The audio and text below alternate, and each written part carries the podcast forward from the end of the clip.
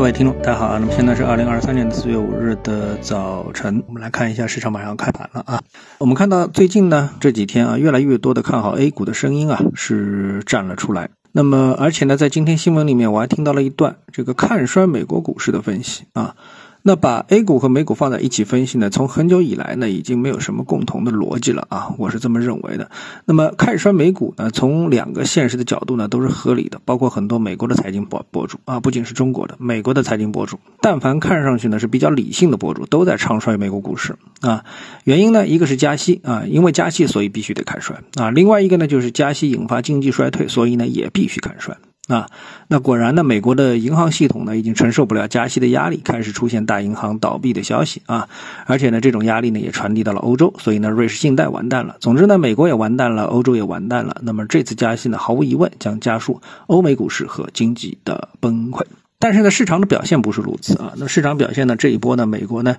股票呢又涨了上来啊。那你可以说呢，是因为 ChatGPT 人工智能的原因，那也可以说呢，美国股市本身啊，它就有极大的韧性啊，它就是不想跌。那么相比较而言呢，中国股市的话呢，那我们感觉呢，这个从整个的舆论啊，无论是中国本身的舆论，还是欧美全世界的舆论来看的话呢，因为相比于银行系统的这个出现了一个问题，所以呢，大家觉得哎，中国的银行系统风险管理啊更为优秀。那更能够真正意义上成为百年老店啊，那么这个看好中国股市的理由呢，也就自然而然成立了啊。那无非呢就是要问这样一个问题，就是看好中国股市啊，到底是避险呢，还是为了投资啊？就是因为欧美股市很很危险，所以呢这个买入中国股市，还是为了看好中国股市啊，它具有投资的价值，所以呢钱过来呢做一个投资啊，这个呢才是一个问题啊。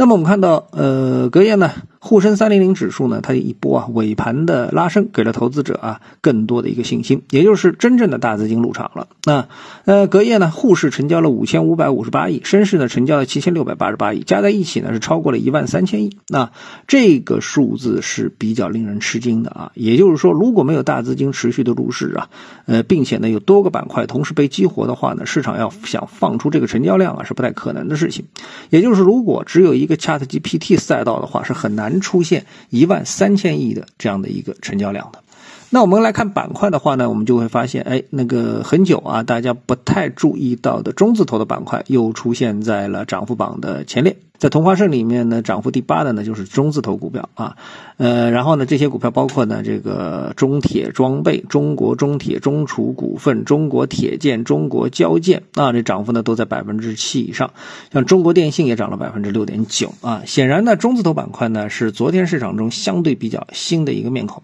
那我们们长期的来看的话啊，那么这个板块的一个指数呢，从二零一九年开始啊，就呈现出持续上涨的这么的一个趋势。啊，最低点呢是出现在二零一九年啊，就是二零一八年年底的时候，呃，就一直上涨。那在这个整个的我们说疫情三年啊，其实中字头板块一直是上涨的啊。这让我想起啊，管理层好像曾经说过这么一句话，说的是央企啊、国企应该有自己的估值体系那。那看来这句话不是说过就算是说话算数的。好，那么再来看 ETF，那 ETF 呢，在昨天呢涨幅第四的呢也是央企 ETF 啊，列举涨幅的这是第四。从整个的一个 ETF 的表现来看的话呢，那么市场呢也算是多点开发啊，像这个基建，毫无疑问涨幅曲线是正常的啊，因为我们看到在这个中字头板块里面有呃铁建，中国铁建有中国交建啊，那这是放在里面的啊。然后呢，中药 ETF、人工智能 ETF，这个央企、养殖、芯片、半导体、电子、黄金、食品饮料啊，可以说是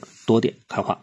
但是唯一不足的是什么啊？或者说明显不足的地方呢？是你如果仔细观看旁边的话呢，你会发现，从个股的角度看啊，下跌股票的数量明显了超过了这个上涨股票的数量啊，这个数量啊还是非常的厉害。我们比较一下啊，整个的一个数字的话，看到整个这个 A 股呢收盘上涨是一千八百家，下跌是两千一百家，这是非常厉害的一个数字。那么最终收盘的时候呢，是上涨了一千三百家，下跌了三千五百四十家啊。刚才前面的数字呢是开盘数据。那么这就是昨天啊我们说市场的一个情况。但整体上这样一个成交量放出来之后啊，整个的市场活跃度呢就不用担心了，资金已经入场了，无非就是买这个还是买那个啊。大家这个轮番上涨的这种意味，持续上涨的意味，应该说还是更为的一个充分。毕竟一万三千亿虽然很多，但绝对不可能是属于天量啊。好，谢谢各位收听，下次的节目时间再见。